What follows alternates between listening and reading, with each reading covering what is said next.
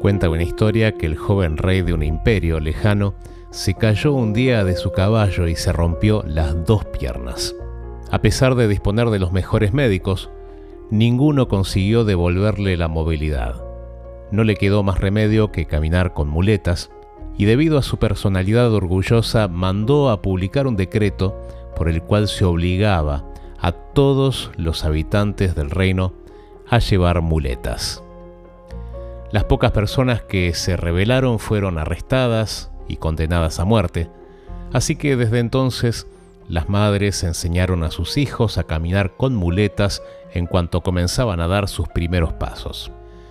Como el monarca tuvo una vida muy longeva, muchos habitantes desaparecieron llevándose consigo el recuerdo de los tiempos en que se andaba sobre las dos piernas. Años más tarde, cuando el rey finalmente falleció, los ancianos que todavía seguían vivos intentaron abandonar sus muletas, pero sus huesos frágiles y fatigados ya no se lo permitieron.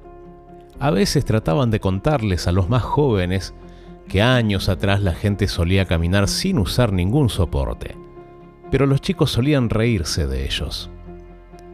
Un día un joven, movido por la curiosidad, intentó caminar por su propio pie tal como los ancianos le habían contado. Al caerse al suelo constantemente, pronto se convirtió en el hazme reír de todo el reino. Sin embargo, poco a poco fue fortaleciendo sus entumecidas piernas, ganando agilidad y solidez, lo que le permitió dar varios pasos seguidos. Su conducta empezó a desagradar al resto de los habitantes. Al verlo pasear, la gente dejó de dirigirle la palabra y el día que el joven comenzó a correr y saltar, nadie lo dudó. Todos creyeron que se había desquiciado por completo. En aquel reino, donde todo el mundo sigue llevando una vida limitada, con muletas, al joven se lo recuerda como el loco que caminaba sobre sus dos piernas.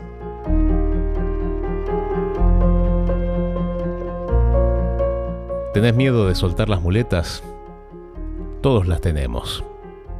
¿Tenés miedo de que te traten de loco? Sí, te van a tratar de loco. Te van a tratar de loco porque querés ser honesto. Te van a decir que vas a salir perdiendo. Te van a tratar de loco si querés casarte en lugar de mudarte con tu novio o tu novia porque no querés quemar etapas y te propusiste tener un matrimonio que dure toda la vida siempre con la misma persona. Te van a decir loco cuando no quieras drogarte porque preferís pensar con claridad, porque no querés freírte el cerebro, el hígado. Te van a decir loca si no querés abortar porque la vida es un regalo de Dios. Te van a decir loco porque peleas por tus convicciones, porque crees que sos creación de Dios en lugar de salir de un mono o un renacuajo. Te van a decir loco si apostás al amor y no a la violencia te van a decir loco porque no querés usar muletas. Pensándolo bien, es el mejor elogio que te podrían dar.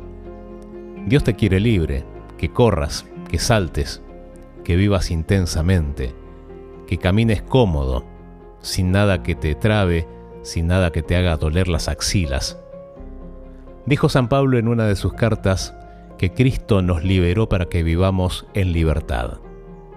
Y además dice, manténganse firmes y no se sometan nuevamente al yugo de esclavitud. Pensalo. Vení que te cuento.